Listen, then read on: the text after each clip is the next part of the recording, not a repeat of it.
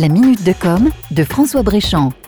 Vous êtes-vous déjà posé la question combien vaut une marque? Peut-être pas. Mais lorsque vous faites vos courses, à moins d'être vraiment totalement hermétique à la communication qui vous entoure, vous êtes forcément influencé à un moment ou un autre par une marque. Au point même parfois d'être capable de choisir un produit de marque plus cher qu'un autre.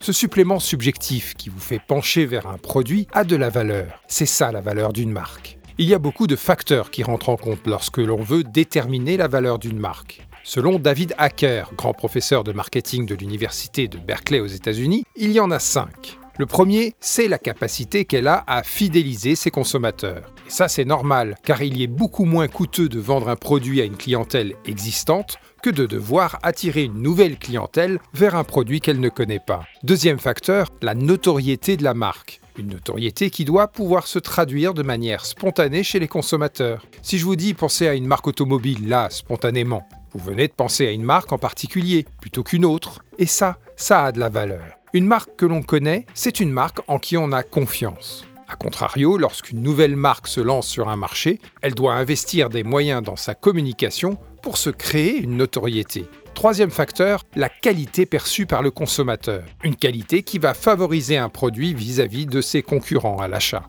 Quatrième facteur, l'image de la marque. Là aussi, la perception du consommateur joue. La marque exprime des valeurs et une personnalité auxquelles il s'identifie. Pour Nike, par exemple, ces valeurs sont l'authenticité, l'inspiration et le courage.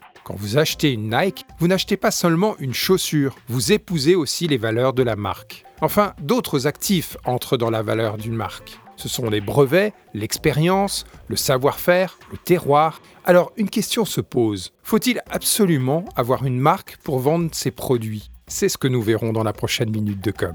À suivre. C'était la minute de com de François Bréchamp.